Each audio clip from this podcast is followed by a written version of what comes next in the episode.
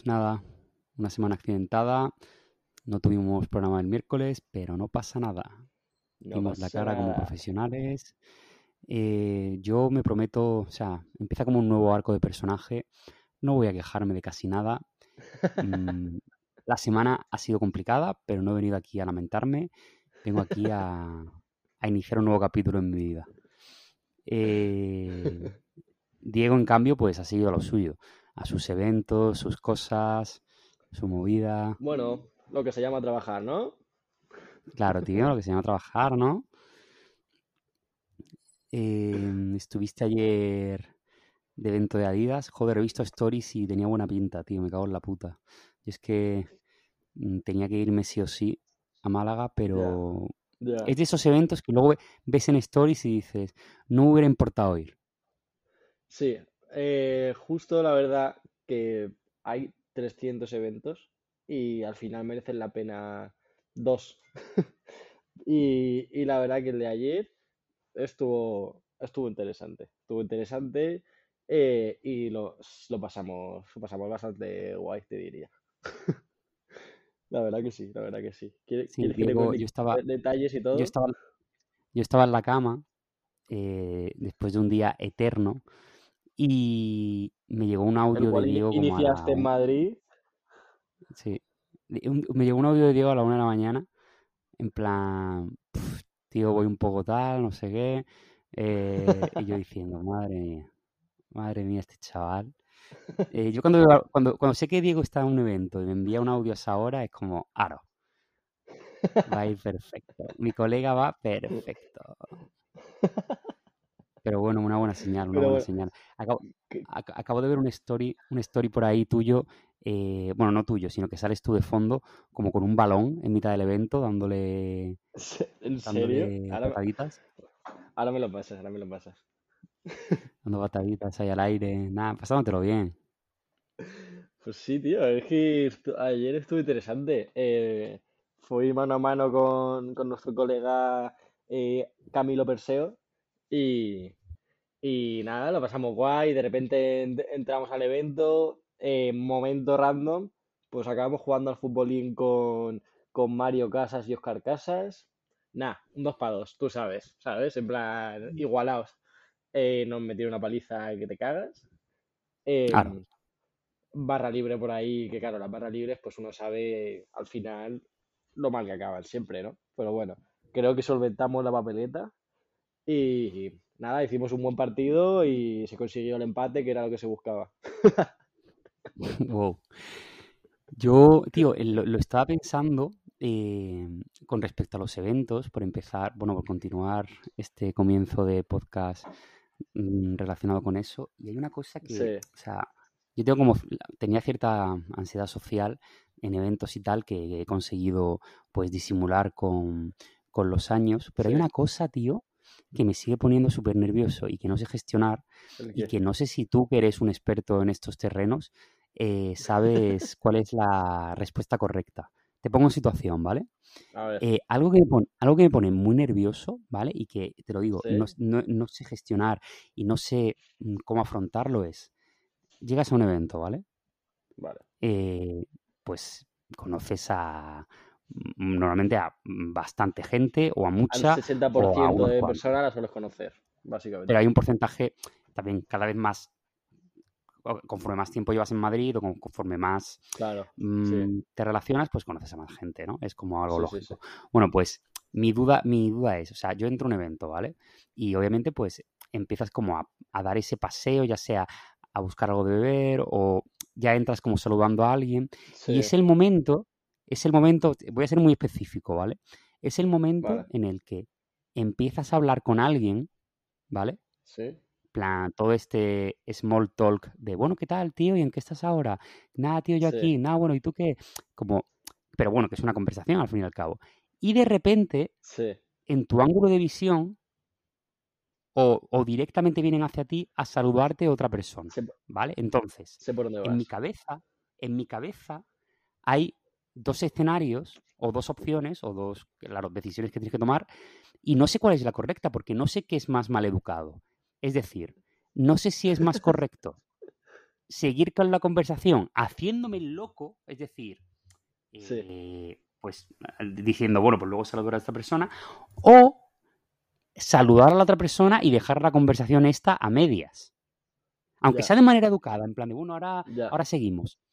No sé, y, y- y- y de repente cuando pasan esas circunstancias, porque hace, o sea, antes de ayer me pasó, eh, como que cortocircuito, ¿sabes? De repente es como... ah, ah, ah, y, me bloqueo y de repente pues eh, me siento estúpido y sobre todo me, son estas cosas que te acuestas luego por la noche diciendo, buah, tío, no tenía que haber hecho esto. O, buah, tío, no tenía que haber mm, interrumpido la conversación. O, buah, tío, al final no continué la conversación con esta persona. No sé, tío, me genera ruido mental, ¿eh? No sé cómo lo ves tú. Sí, eh, por supuesto, dentro de lo rayado que soy, en el buen sentido, eh, es algo que me he planteado. Y yo tengo como una, sí que tengo una forma de funcionar como, como general, ¿no? Eh, luego ya hay que ir a casos concretos, pero de forma general que lo que dices tú, estás hablando con alguien, o incluso no hace falta que estés hablando con alguien, simplemente entras.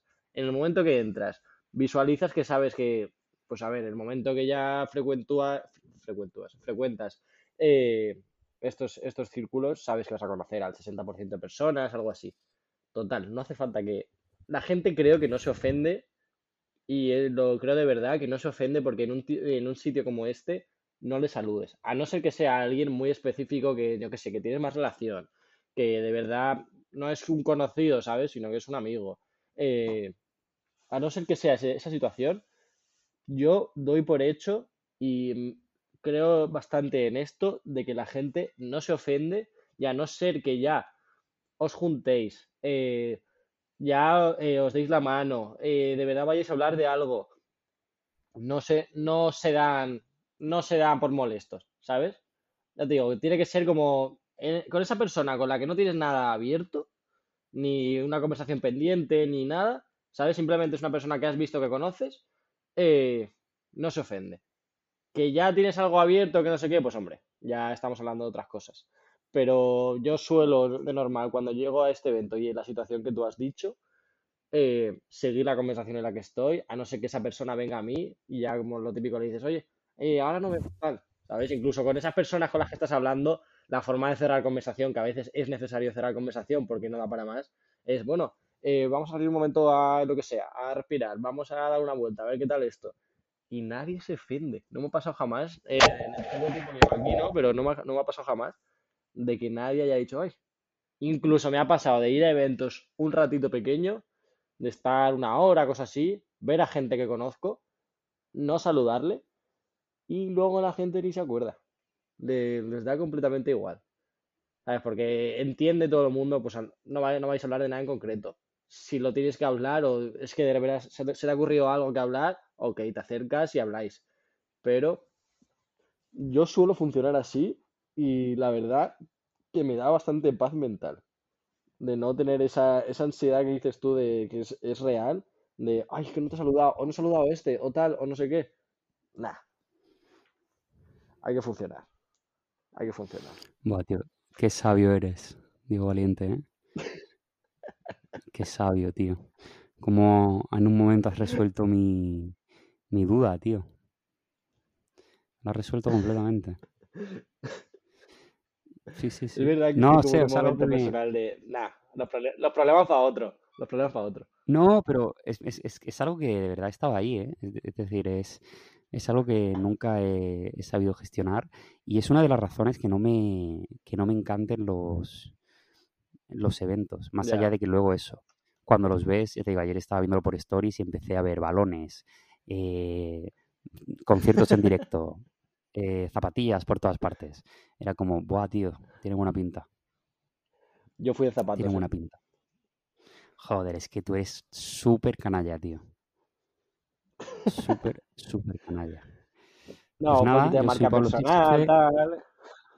yo soy Pablo Sísife, aquí tenemos al Mocasines Sucios Diego Valiente y, y esto es un día más, esto es un día más en el podcast. Un día más. Em, un podcast que la esta semana está visto interrumpido por, por las circunstancias de la vida. Era Sí, imposible humanamente que grabásemos, pero eh, volvemos a la normalidad, volvemos a la rutina, volvemos a pues a la vida en general, ¿no? Sí, sí, sí, sí. Volvemos. Aquí estamos, ¿qué tal? ¿Qué me cuentas? Pues sí, justo eh, relacionado a lo que decías, la gente que nos escucha yo creo que conociéndonos sabe que pues es un podcast real, que tratamos de hacerlo obviamente lo mayor profesional que podemos, eh, pero hay veces que no se puede. Hay veces que la vida da hasta un punto y en ese punto no entra a grabar un podcast. Pero, pero nada, con, a ver, realmente venimos funcionando bien, eh, tenemos novedades, eh, hemos abierto el perfil de, Instagram ya, que la gente está, está fluyendo bien por ahí. Como ya comentábamos en, en capítulos anteriores, era algo que nos estábamos planteando y queríamos ver qué tal. Y al final, pues, eh, se va a basar en lo mismo en lo que se ha basado este podcast, de ir funcionando, tenemos una base en la que sabemos eh, que vamos a funcionar y a partir de ahí seguir viendo, seguir probando y viendo lo que nos encaja, lo que no nos encaja y a partir de ahí crear, crear lo nuestro, ¿no? Entonces, eh, nada, justo tenía hoy pensado, porque el otro día, eh, que lo comenté contigo fuera de, fuera de micros, eh, que puse ahí lo típico que suelo poner por mi perfil personal, de que la gente nos, nos hiciese preguntas, y entre las que te han mandado a ti al personal y que lo pusiste, justo pusiste una ayer en Stories que te la he, he hecho captura. Y las que nos mandaron, creo que tenemos como para hoy un, un podcast bastante interesante en el que podemos resolver varias preguntas que nos han hecho que creo que están muchas de ellas bastante, bastante guays. Así que son preguntas un poco de todo. Te aviso ya, esto no va a traición, ¿eh? Un poco de todo me refiero de que algunas son de contenido, de, tienes que dar un poquito una respuesta más alargada, otras que pueden ser más cortas, tú sabes. A ver, también puedo, también puedo decir paso, mm, paso de pregunta. Paso a tomar por culo. Eh, también. Estoy en mi derecho, ¿no? Sí, nadie te, ha, nadie te, ha, preguntado por nada relacionado con tu vida personal, no te preocupes. Ole. Ole. Así que nada, eh, si quieres, vamos para adelante con, la primera que tengo por aquí. ¿Vale? Vamos. Vamos. Eh, nada, me preguntaba, eh, me gusta decir los nombres de la gente. X, XN Gelara, que consejos para, para que el portfolio no aburra a, los, a la gente de, de recursos humanos. ¿Qué harías tú en tu concreto bajo tu experiencia ya eh, alargada en el mundo de la moda? Mm. Qué buena pregunta, ¿eh? A día de hoy, ¿eh? ¿Sabes como el Pablo de hoy? ¿Qué haría? No el Pablo de, mm. de yo qué sé, de que, tenía mi edad, de 24 años, ¿sabes? No, el Pablo de hoy. Mm, pues yo creo que, o sea, hay muchos matices, ¿no? En lo que voy a decir, pero partiendo de lo más o sea, de lo principal a lo más específico, o sea, de lo general a lo, más específico es, primero, mmm, concreción, es decir, eh, hay, tiene que haber una edición y una selección de lo que se considera pues lo mejor, ¿vale? No, no, hay como, sobre todo al principio, yo, o sea, es algo que yo he ido aprendiendo con el tiempo, obviamente, e incluso a la hora de diseñar, eh, no todo es mm, importante o, todo está al mismo nivel o todo hay que contarlo y sobre todo mm, no un portfolio no está valorado al peso sabes es decir no muchas cosas son eh, un gran portfolio es decir yo he visto portfolios de 10 slides que me han parecido sublimes y portfolios casi con índice y con y de tener que hacer pausa para el café que son una mierda. Una mierda dentro del subjetivismo que es mi opinión, ¿sabes? Pero hay una cosa que yo considero general y es, para mí un portfolio tiene que ser algo limpio, que el trabajo hable por sí mismo, eh, con lo cual eh, experimentos visuales dentro de la estructura del portfolio, como tipografías divertidas, colores divertidos y, y en general mm, maquetaciones locas es algo que me, que me perturba muchísimo. cero, Es cero. decir, para mí quiero que sea algo, no en plan una, una tesis, Sí, pero tiene que ser cercano a un documento académico, sí, en mi opinión, ¿eh? sí, sí, Es total. decir, eh, tiene que ser limpio, más allá de que tu estilo personal sea transgresor, sea caos. Creo que a la hora de contarlo tiene que haber eh, como cierta estructura y sobre todo cierta claridad para que la primera persona que abra ese documento no se pierda y, y huya directamente de lo que está viendo. Y luego ya, obviamente, en el trabajo que cuentas o en tu discurso personal o incluso en los textos que incluyas, puede haber ahí todo lo que te dé la gana, pero tiene que ser, o sea, tiene que transmitir la información de manera eh, correcta, ¿vale? Sí, Para que la para que la gente pueda juzgar tu obra y no juzgar eh, pues las decisiones que se han tomado a la hora de que también son, son eh, algunos podrían decir que forma parte de la obra pero bueno yo estoy dando mi opinión y es que busco claridad pero busco bueno, claridad sí, eh, yo creo que es importante como saber dónde poner la personalidad en, en un portfolio. Por lo que decías de eh, la maquetación, yo también considero que debe ser algo que no haga que se pierda la persona y huya, la que está leyendo eh, el documento, pero a su vez hay que saber tener gusto para transmitir tu personalidad y mientras que tú estás exponiendo el trabajo de manera clara, también saber eh, en eso que estás exponiendo poner tu personalidad de manera, yo diría, y, bajo mi gusto, sutil. ¿Sabes? Por ejemplo, lo que dices tú en un texto, eh, sí que hay formas, a pesar de colocarla, hay formas de colocar la información de manera concreta que pueden tener personalidad y que pueden hacer que la persona no huya. No sé, eh, hay que tener gusto para transmitir esa personalidad, que me parece importante transmitirla. Y no sé, también es que tenemos que entender que que el discurso personal y en la obra o, o en general, bueno, el trabajo creativo de cada uno Hmm, puede estar acotado a, o debería, por lo menos eh, muchas veces es mejor que esté acotado a la obra. Es decir, yo puedo decir, vale. Ya, no, ya, no sé, por ejemplo, imagínate, por poner un ejemplo que no me incluya.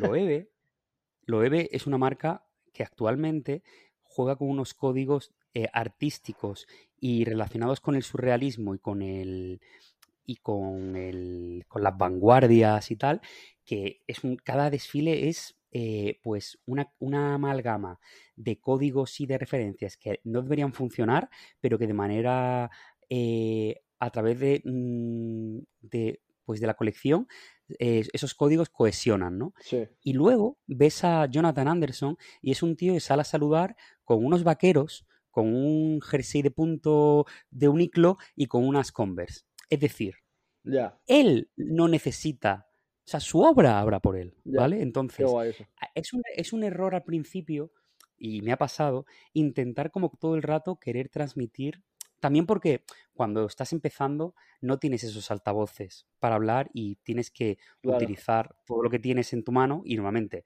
tu aspecto físico o tu manera de vestir es como una herramienta más, pero hay como cierta eh, confusión entre mm, conocimiento de moda y o especialización de moda o incluso virtuosismo en la moda y vestir divertido, ¿sabes? Y creo que no va de la mano. vale. Eh, y eso pasa igual con el portfolio, es decir, yo puedo decir, yo tengo un mensaje eh, de reinterpretación de códigos, de subversión y disruptivo en el uso de, del lenguaje y de, la, y de los eslogans que utilizo, más que en el diseño gráfico, Sí, o sea, más que en el, el momento de siluetas o cosas así, pero no por ello cuando voy a pedir un café tengo que utilizar esas herramientas, ¿sabes? Claro, no tengo que ser de repente un- un- una especie de punk a la hora de pedir un de café, todo el rato, personalidad a tope. Claro, claro, ¿no? O sea, puedes ese lenguaje o esa especie incluso de, de subversión o de casi provocación, la tienes en tus diseños. En tu día a día eres una persona encantadora que se toma un café y saluda a las abuelas por la calle, ¿sabes? Ya, ya, ya, ya, ya. Sí, eso es verdad. No te debes a, no te debes a tu obra. Eso es verdad, eso es verdad. Yo, por ejemplo, eh, eh, el último portfolio que hice fue el año pasado Y, y en mi caso es verdad que es, tengo, a ver, yo no soy diseñador gráfico y mi portfolio lo hice yo y me basé, eh, reinterpreté una plantilla que vi por ahí, por internet, y era algo serio, era algo como, pues tú me conoces como soy yo, como concreto, eh, formal, sí que daba a entender pues que tenía cierto gusto por, por la maquetación limpia, eh, pero creo que no me pasé la raya, lo cual era guay. Y justo lo que decías, también puedo recuperar cosas de elegir el trabajo, creo que es lo más importante que me parece, de saber a dónde quieres optar, qué quieres hacer con ese portfolio, dónde lo vas a tirar, y en cuestión de eso, ver lo que le va a aportar a esa persona. Si esta persona vale que has trabajado, yo qué sé, eh, de socorrista eh, cuando tenías 16 años, igual a esa persona no le interesa que has trabajado de socorrista, quiero decir, no le va a aportar ni lo más mínimo. No lo sé, ¿eh? igual sí. Pero por eso es un ejemplo más tonto, pero, pero creo que es importante, como decías, seleccionar bien el curro que, que vas a poner. Y si tienes que hacer 10 slides en vez de 30, los haces. Los haces, pero, pero seguro. Vamos.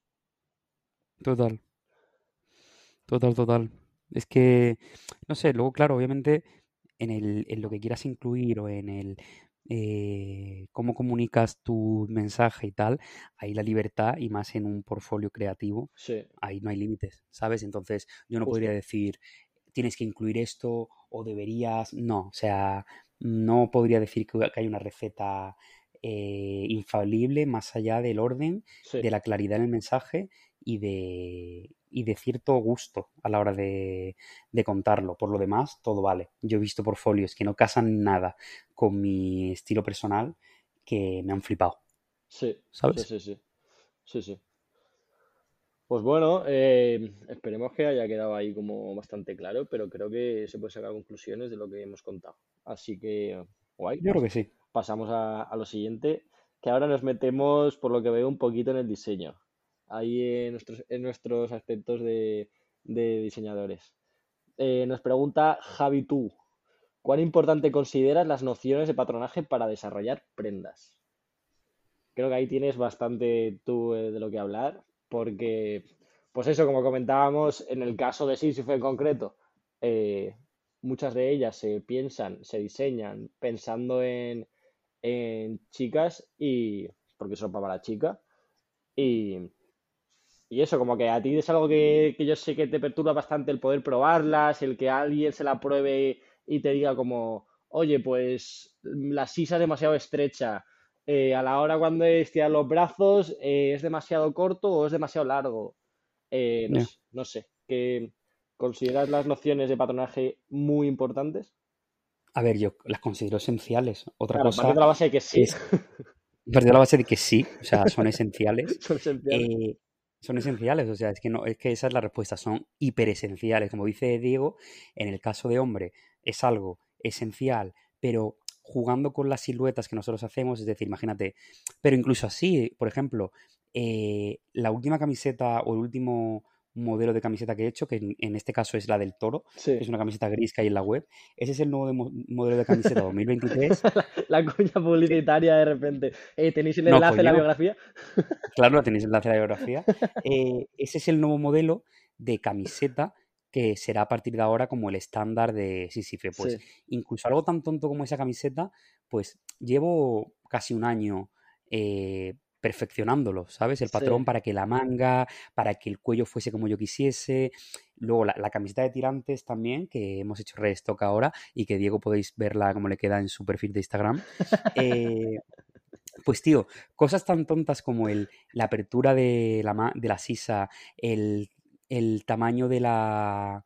de la... O sea, de la apertura del... O sea, de la, de la costura de abajo. O sea, todas esas cosas es cuestión de no tanto de, porque en lo inicio se podría decirse que estábamos encima del patronaje, no, ahora es de la conversación con los talleres, ¿sabes? Es decir, pero claro, es como si yo, ¿qué me pasa a mí cuando intento hablar con alguien para que me lo, hable el ordenador en móvil? Que no hablamos el mismo idioma, ¿sabes? Entonces, yo, por lo menos, cuando hablo con talleres o cuando hablo con patronistas, estoy hablando el mismo idioma. Entonces, saben perfectamente lo que estoy buscando y agilizas el, el tema. Yo sé o puedo entender que hay muchas marcas, incluso muchos diseñadores, Sí, que, que no saben nada de patronaje, sí, pero que con el tiempo eh, saben, tienen nociones básicas de patronaje para agilizar la comunicación. sí, que tienen herramientas para, para saber de qué forma llevarlo a. Pero, O, claro, o tienen, o, ti- o tienen alguien en su, en su equipo que es experto patronista, ¿sabes? experto patronista Entonces, y experto en entender a- al propio diseñador. claro, claro, tienen como intermediarios. Sí, eh, no sé, eh, me acuerdo que los, el documental de Raf Simons sí, todo el rato hablaban de que él diseñaba con, con moodboards y con imágenes sí, y con y, y- y dis- y diseñaba pues a través de referencias y luego tenía conversaciones con los eh, patronistas, con los directores de taller, bla, bla, sí, bla. Eh, al final, eso es o sea, súper guay, o sea, es una manera de entender o de, o de actuar, sí, pero tienes que entender, si entiendes el lenguaje de, de, de lo que estás pidiendo, ¿vale? De qué significa ese dramatismo en la caída del pantalón o esa apertura del, del cuello de ópera de una mujer, pues a- eh, aceleras el proceso de construcción de la prenda, ¿no? claro. O sea que entiendo que, entiendo que la pregunta de él va un poco porque, a ver, eh, lo hemos hablado en otra- en otras ocasiones de que eh, el hacer, el estampar una prenda es súper sencillo, ¿no? Y, pero si ya, en plan, si hablamos de que hemos diseñado una camiseta, so- simplemente por el estampado de la prenda y para ti ese estampado es, ala, he diseñado una camiseta, ok, vale, te vas a un patrón, te vas a cualquier proveedor y coges el patrón que tienen ellos base y sencillo, ¿no?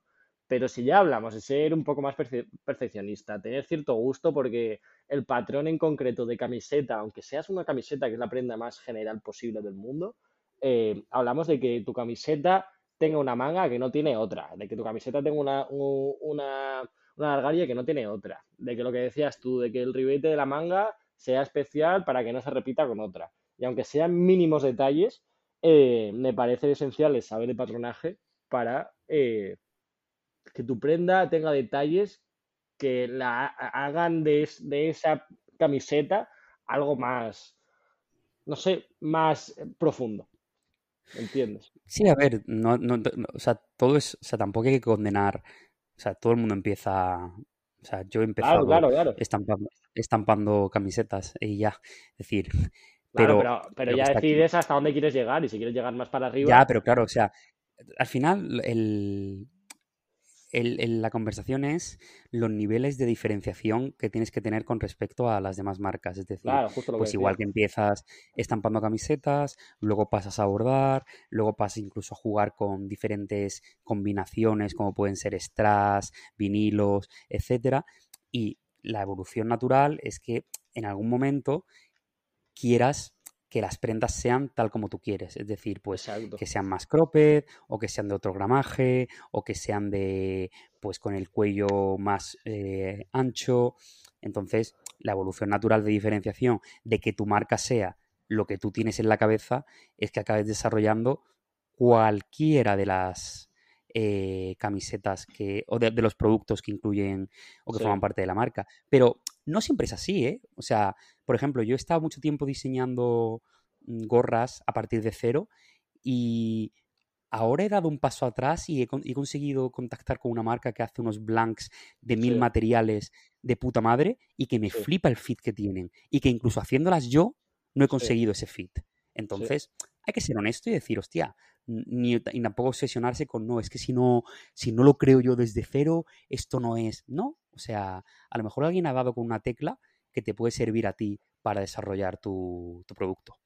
Claro, pero incluso en, en esa búsqueda que, que comentas, eh, hay una intención. Ah, Claro, ¿Sabes? Que aunque sea esa, justo lo que dices tú, eh, hay una intención por ir más allá y no quedarte en la base. claro, pero es que para mí, si no hay intención, no debería haber Ya, ejecución, ¿sabes? ahí, ahí está el problema. El hacer por hacer es algo que no, no Ya, comprendo. Pero bueno, eso es otro melón. exactamente. Pues bueno, eh, seguimos y por aquí nos comenta, nos comentan que qué hacemos cuando nos, nos sentimos estancados creativamente. Creo que en algún, en algún podcast hemos hablado de, de esto, pero me parece guay, me parece guay retomarlo. ¿Qué es lo que has hecho? La última vez es que seguro que ha sido hace poco, porque te conozco, eh, que te has sentido estancado, ¿qué has hecho? Mm, pues yo en general tengo como cierta tendencia a, A leer. al sobreanálisis, o sea, al sobreanálisis y al eh, en, en ir a la raíz de por qué estoy estancado y por qué pasa esto y compararme y caer como en, pensami- en pensamientos, como en especie de, de espirales de, de, de autoanálisis. Entonces lo que intento es pues simplemente evitar todo análisis y lo que hago es pues mm, o me voy a, a correr un rato o me voy a mm, pegarle al saco o me voy a Sí, cualquier cosa que no implique eh, el análisis de ese bloqueo. pensar, ¿no?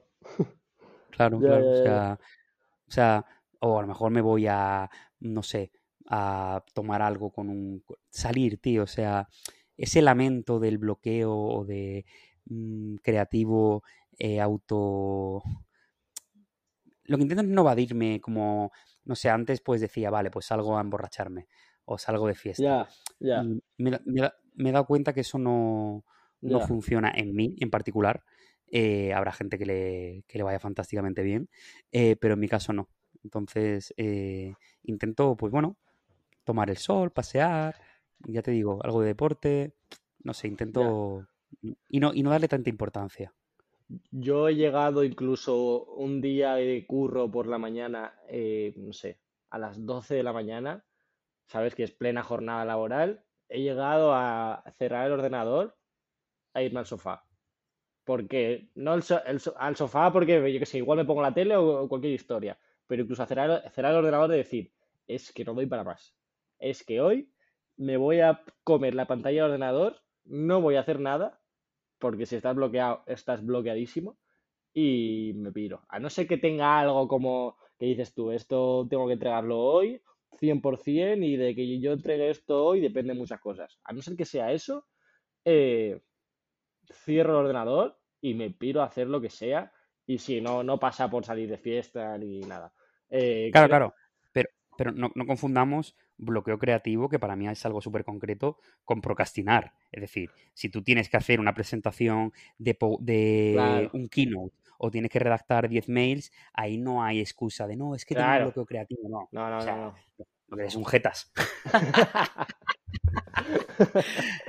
No, refiero Eso- que eso. a mí me ha pasado en plan claro, es que no puedo, no, a ver. Si tienes que montar o contestar 10 mails y tal, pues lo haces y luego ya, pues tal. Pero yo hablo de proceso creativo de tener que crear. Claro, claro, aquí, aquí lloros pocos, aquí lloros pocos. eh, si tienes que mandar 10 mails, los mandas y luego te miras, pero los mandas. ¿Sabes? Aquí no estamos para llorar. Pero, pero sí, yo ya te digo, creo que cada vez hay- intento como hacer cosas diferentes en el sentido de que un día eh, me fui a me fui a pasear, me a veces pasear con un cafecito en la mano y no sé, o llevar música o no llevar, me da igual, y ponerme poner como a escucharme, ¿sabes? De yo mismo de no sé, me ayuda el caminar, el tal, luego me, me pongo a comprar una, una revista o cualquier historia, me voy a ver tiendas y aunque no me vaya a comprar nada, por lo menos me distraigo. Me pongo a verme el programa de televisión, eh, una serie o el Twitch eh, al streamer más tonto que menos me haga pensar y, perfecto, ¿sabes? Pero cada vez es verdad que me pongo a hacer diferentes cosas. Creo que, bueno, creo que todos lo hacemos, pero vamos, cualquier cosa que me distraiga de eso, eh, lo acabo haciendo 100%. 100% y no tengo ningún reparo en, ya te digo, en cerrar el ordenador a mitad de mañana y pirarme. Así es Diego, así es Diego Valiente. Él se marca los ritmos. chulo, No hay, no, no hay jefe que lo controle. A ver, otra preguntita por aquí. Eh. ¿qué os hace más felices eh, o nos motiva de trabajar en Sísife o de vuestro trabajo en general? ¿Qué tienes tú? Mm, empieza tú, empieza tú. La verdad es que como bastante amplia, ¿no? Eh, yo después de probar muchas cosas he descubierto que, que se me da muy mal trabajar en, una oficina a horario cerrado, eh, de estar de X a X hora, que que a veces no queda otra, ¿no? Pero, pero he descubierto que se me da fatal. Se me da fatal hacer eso y no me hace feliz. Entonces creo que es más interesante empezar por lo que no me hace feliz que por lo que me hace feliz. Pero bueno, a ver, lo que más nos gusta es trabajar, trabajar de lo que nos de lo que más nos mola, de lo que más, de lo que más disfrutamos y de lo que al final se, se llena nuestro día a día, estemos o no en, jornada laboral, ¿no? Creo que yendo a lo general es eso. Yendo a lo general es básicamente eso. Yendo a lo específico, pues ya te digo, currar con gente con la que me entiendo, eh, conseguir X objetivos que me voy marcando. Eh, pero ya te digo, dedicarme a la moda, que es lo que, lo que elegí, básicamente, y, de, y obtener eh, triunfos, ya sean económicos o, personales. Es verdad que... Si son, los dos, pues mejor, ¿no? No, claro, si son los dos es cuando ya todo se junta y, ahí sí que te vas de fiesta. ahí sí que te vas de fiesta. Pero, pero claro. Eh, sí, no sé. La verdad que es una pregunta que me, me he preguntado poco, pero, pero diría que es eso. Diría que es eso. ¿Qué opinas? Mm, a mí, mm, ahora mismo, seguramente lo que más feliz me hace de, lo, de mi trabajo, o por lo menos es la parte que más deseo implementar en estos tres meses que vienen, porque si es verdad que en, verano es la parte que más paz me ha dado, es el hecho de, de conseguir implementar y mejorar eh, pues la rutina que he conseguido crearme estos tres últimos meses, ¿sabes? Es decir... No me la había planteado así la mm, pregunta. Para mí, para mí el, el, la, la vida del creativo o el trabajo del creativo es como una lucha constante contra la incertidumbre y contra la entropía, ¿no? Es decir, estás todas las mañanas y abres los ojos y te enfrentas al caos puro, ¿no? Entonces, tanto mental, de mm, el hecho de tener ideas por la cabeza dando vueltas y mm, el proceso mental es de elegir entre buenas, malas, descartables, ejecutables, eso genera una, un consumo de energía y, una, y unos niveles de estrés que de no manejarlos, ¿vale? Con manejarlos digo, eh, tener momentos de, de caminar, momentos de hacer deporte, momentos de sudar, momentos de paz, momentos de estar solo, momentos de hablar, momentos... Si no consigues, que son muchísimas cosas, pero si no consigues un equilibrio, eh, es muy fácil que se agujere el barco, ¿vale? Entonces, lo que más me gusta de, mi trabajo es el hecho de tener la libertad de, aun teniendo esos retos por delante, el tener la libertad a nivel tiempo y a nivel organización de poder gestionarme como yo quiero, ¿vale? Hmm. Sí, sí, sí. Entonces, es lo que más me gusta. Yo hasta hace dos años pues trabajaba en más cosas aparte de Sísife y ahora estoy enfocado 100% en mi marca y lo que he construido, o sea, tanto yo solo como con ayuda de, mi equipo, tanto como con ayuda de Diego, es generar unas dinámicas que me ayudan a tener el estilo de vida que yo quiero. Me... Qué guay eso. Qué, guay, qué guay eso último, no lo había planteado. Pero... No tampoco lo había planteado así, por eso te, he dicho de empezar primero porque no sabía muy bien qué responder. Sí. Pero creo que es lo que más me gusta. Eso, eso de justo eso último, de conseguir las dinámicas adecuadas para poder llevar el estilo de vida que, quiere, que quiero, es básicamente, sí, te diría que es, que es eso, es conseguir vivir como quieres. Y vivir como quieres no supone, que a veces sí, pero no supone exactamente, no hablo exactamente de dinero, sino en mi caso, por ejemplo, no se me, como decía al principio, no me, no me gusta estar en una oficina con un horario cerrado eh, me gusta que cada, que cada día sea no una aventura, porque tiene que haber de todo, pero, pero que cada día sea diferente y que haya estímulos nuevos. Que si tengo que viajar un tanto de tiempo, porque me gusta viajar y conocer cosas nuevas y, y moverme. Eh, joder, creo que no lo había planteado así, pero, pero creo que es guay. Y también te diría, por ejemplo, a ver, básicamente lo que te hace feliz es, en mi caso, que me dedico a conectar personas, es que conectes dos personas y ese, esa conexión llegue, llega a un punto y de sus frutos. Por ejemplo, En tu caso, por ejemplo, obviamente, que hagas una prenda y que esa prenda sea bestseller, desde el momento que tienes, la, como decía, la primera idea, esa idea la pones en el filtro de buena idea. Y de ahí acabas desarrollando el patrón, eh, hablando con los proveedores, eh, comunicándola en redes y vendiénla y que se convierta en bestseller, joder, creo que no pueda, que no debe haber mayor satisfacción, ¿verdad? Total, yo, yo hoy, o sea, eh, tenía unos samples que me llegaron a la oficina eh, esta semana, ¿vale? Que he estado fuera. Y hoy cuando los he abierto, o sea, ese subidón de de repente encontrarte con, vale, esta bolsa era tal como la tenía en mi cabeza, tal como la, pasé al TechPack y tal como la han ejecutado es lo que tenía. Eh, este calzado, exactamente igual. Es decir, no sé, es, eso es algo que, que es un subidón brutal y que la siguiente fase que es que la gente lo vea, le guste, lo compre y, se lo, y lo lleve es como cerrar el círculo, ¿sabes? Claro, y obviamente dentro de todo ese proceso entran las dinámicas que tú comentabas, que, que todo ese proceso pase porque te permita vivir como tú quieres. Eh, claro, pero es que. unas conexiones con tu equipo. Ya, pero es que lo que hay que entender es que el, creativo es un ser humano. Entonces, es retroactivo. Es decir, el subidón que me da a mí ver un producto bien hecho o un sample bien hecho viene además viene de que ese sample yo lo he hecho con una paz mental, con una claridad, con unas buenas eh, best practices, con unas buenas prácticas de trabajo, con una, con una claridad y un foco, y eso hace que mejor persona sea igual a mejor trabajo.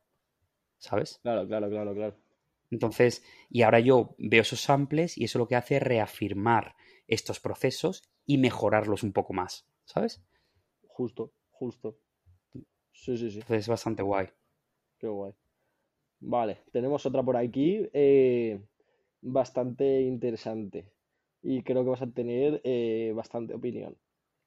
Creo, ¿eh? igual me equivoco. ¿Es Madrid la mejor opción para unas prácticas en el ámbito de la moda? Mm. Mm, a nivel nacional. Bueno, como lo, como lo quieras plantear.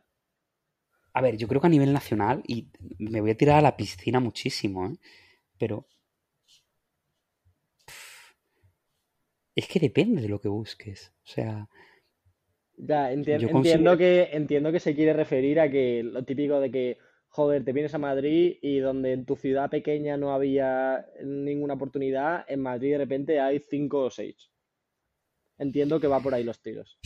Ya, pero es que, mm, insisto, y estoy aquí como pensando, pero mm, es que depende de lo que busques. Es decir, si lo que buscas es mm, empezar en una marca pequeña, eh, entender o coger conocimientos para luego trasladarlos a tu marca o a tu proyecto personal, definitivamente Madrid es el, es el sitio para hacer unas prácticas porque es un hervidero de creativos y de gente joven que ha decidido lo mismo, con lo cual eh, han creado un ecosistema muy interesante en este en estos últimos años, en el que hay un montón de proyectos a los que te puedes unir eh, y pues tanto aportar como recibir, ¿no? Sí.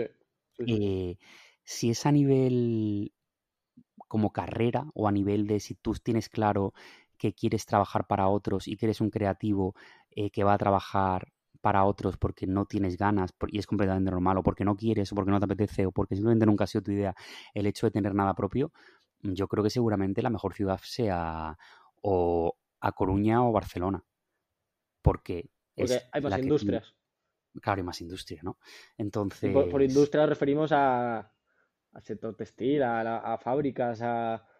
Y bueno, a sector fábricas o a trabajar en cualquiera de las grandes empresas nacionales. Es, decir, tanto todo Inditex como luego en Barcelona está Desigual, está Massimo Dutti, está Mango, eh, luego en, bueno, en, La Coruña, pero no en, en, o sea, en Galicia, pero no en La Coruña, sino en Vigo, creo, tienes Bimba y Lola, es decir, mmm, entiendo, o sea, capto la pregunta, pero la respuesta tiene matices y es, depende de si quieres montártelo por tu cuenta, que en ese caso 100% es Madrid, a si quieres eh, hacer carrera dentro de la industria eh, a nivel de business o a nivel de quieres de primeras trabajar para otro y llegar como a ciertos niveles de sueldo, pues está claro que tienes que ir a, a, lo grande, ¿no? Pero es como quien quiere montar eh, su despachito de abogados o quien quiere trabajar para una Big Four y irse a Madrid. Es decir,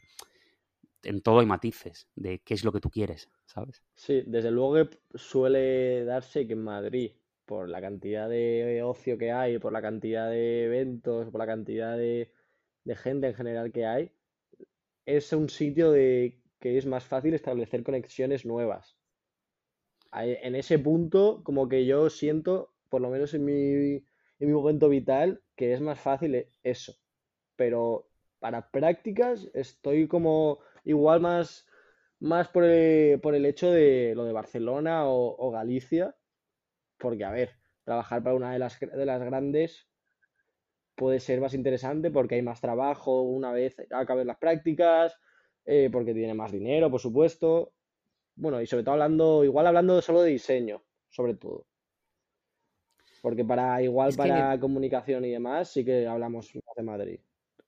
No lo sé. Mm, es que no, La verdad que no, lo sé no, no, hay una perfecta. No, hay una perfecta, es decir, pues obviamente la persona que lleva 10 años trabajando en Inditex tiene unos expertise a nivel gran empresa que yo no tengo, pero a lo mejor esa persona no tiene la capacidad de negociación con proveedores que tengo yo, ¿sabes?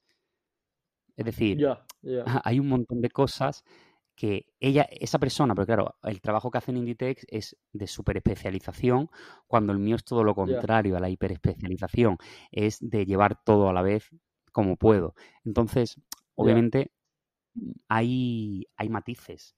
Yo sé hacer muchas cosas de, diferentes maneras o a diferentes niveles y esa persona sabe hacer una cosa muy bien, ¿sabes? Entonces, es que depende, depende de lo que busques es que depende. Si tú tienes claro, que quieres ser set designer y que lo que te gusta es montar sets para producciones, pues obviamente tienes que irte a, a, un sitio que haga las producciones más grandes. Y las producciones más grandes del mundo las hace Zara. Las hace Zara, ¿sabes? Entonces, no hay, no hay vuelta de hoja en eso. Eh, y luego Madrid, pues como dice Diego, eh, pues tienes, es, si dudas, si no tienes ni idea o no sabes por dónde tirar, pues tienes esa capacidad de crear networking o abrir los ojos en la ciudad. También igualmente creo que, bueno, hablaremos de eso en otro programa, pero hay que separar o por lo menos diferenciar, que creo que eso va de la mano de la profesionalización de la industria, de tenemos que dejar de, de, tenemos que separar ocio y negocio. Es decir, eh, ir a eventos o a muchos eventos o a todos los eventos, eso no es trabajar. Efectivamente. Entonces, puede ser un complemento, pero el hecho de venir a Madrid y estar presente, mm, no nos autoengañemos. E, exacto, exacto, porque hay, hay demasiada gente. Eh, yo, por ejemplo, llevo varias semanas hablando con, eh, que te lo decía, que es una agencia que tiene varios clientes de, en plan, de empresas grandes y es una agencia de publicidad. Eh, y todas las personas que he conocido hablando con ellos de dentro de la agencia, ya te digo que tienen clientes como con mucha pasta y con marcas buenas, eh, que son de todo, de consumibles, de comida, bebida, de todo, no están en el mundillo de voy a un evento y me lo voy a ver. Que nosotros nos creemos que todo está ahí y la verdad es que hay mucha gente trabajando mientras todo esto pasa y esa gente se la, le da completamente igual, se dedica a su mundo y luego le gusta estar tranquilamente en su casa, con su pareja, con sus perros, con lo que sea. Y hay que saber también distinguir eso. Hay que saberlo. Que es complicado, que a veces también el venirse a Madrid sin, sin las cosas claras puede ser muy guay o la peor decisión de tu vida. Pero bueno, eso es aplicable a Madrid o a, cualquier ciudad del mundo. Sí, claro, pero donde tiene más distracciones al final son las ciudades grandes, ¿no? Por, eso, por, eso lo decía. Por eso lo decía. Eh, a ver, estamos, joder, ya te digo que hemos hecho casi, casi el capítulo entero. Hostia, ¿en serio? Pero, mira, 50 minutazos que llevamos. Bueno, dale, vamos a darle más. Venga, vamos, alguna más, alguna más. Alguna más, alguna más. A ver, una, una que te gusta, una que te gusta, porque precisamente la has preguntado tú, eh, que me imagino que como la has puesto tú, algo tendrías que, que contarme que querías contarme. Tendencias de otoño a tener en cuenta. Llévatela al terreno que te dé la gana. Porque para algo la has puesto. ¿en qué momento te pregunté eso, tío? A ver, fuiste muy específico en una pregunta que perfe- perfectamente me podías haber puesto una tontería como otras que me has puesto. Uf. Eh, pues no sé. em, por un lado, uf, a- a- yo creo que las que más me interesan ahora mismo, o sea, hay 100.000, ahora mismo hay 100.000 tendencias conviviendo, es decir, la tendencia es que no hay tendencias, bla, bla, bla, pero ahora mismo lo que Lo, más me lo- lo he interesa, visto, lo he visto hoy que todo, todo lo que sale en TikTok a día de hoy se está convirtiendo en tendencia. Una, una persona lleva unas botas y esa y le repite otro tío y le acaba repitiendo otro tío porque le llama la atención a la tendencia. Y hay más Bueno, tendencias de las que había antes gracias a, la- a las redes sociales. realmente está haciendo honor a, la, a la definición de palabra, ¿no? O sea, es que en realidad no, no está mal. Pero en ese caso, o sea, yo, para mí, la, la- lo que más me interesa ahora mismo es algo que ya dije en el anterior podcast, que son los shorts en, en invierno, ¿vale? O sea, short eh, con ¿Vale? calcetines altos o short con ¿Vale? prenda de abrigo, short con abrigo. Luego, los abrigos extra largos, no solo oversize, sino de... No solo que te como un abrigo Sí, que te queda grande, sino un abrigo que de por sí, desde su patronaje, es ultra largo. O sea, de casi rozar suelo. vale, Y, y la tercera sería el, el calzado, o sea, en general, lo que yo llamaría la evolución del, del mocasín, ¿no? A mí me gustan los mocasines, en general, por la silueta y porque soy un puto vago y me encanta la, la, la movida de ponerme un zapato eh, y salir de casa sin tener que preocuparme de cordones o de atarlo o de su puta madre. Y por eso odio las botas de cordones, porque me parece un engorro. Entonces, toda la evolución de toda la evolución de mocasín, como puede ser mocasín de estalonado, mocasines de andar por casa, incluso las, los mocasines estos de UGG, o sea, todo eso Sí. es algo que quiero explorar en, La, en otoño. UGG la, UGG la he visto, justo la he visto antes de empezar el podcast, justo en TikTok. Y por eso estaba diciendo lo que estaba diciendo. Sí, sí, sí, sí, sí. Pues eso me, Y me interesa re- mucho respecto a, a mocasines, respecto a mocasines estalonados, eh, ¿quieres contarme algo o prefieres guardártelo? No, bueno, estamos, estamos trabajando en cosas. Estamos trabajando en cosas. Quizá en el próximo Estamos episodio. trabajando en cosas, ¿no? Tengo que confirmar un par de, tengo que confirmar un par de cositas el lunes, pero están pasando cosillas. ¿Tú qué, qué- qué te interesa a Sí, ti? tra- trabajando en ello, ¿no? Trabajando en ello. ¿A ti qué te interesa Eh, si te esta digo la verdad, me encuentro como en un momento,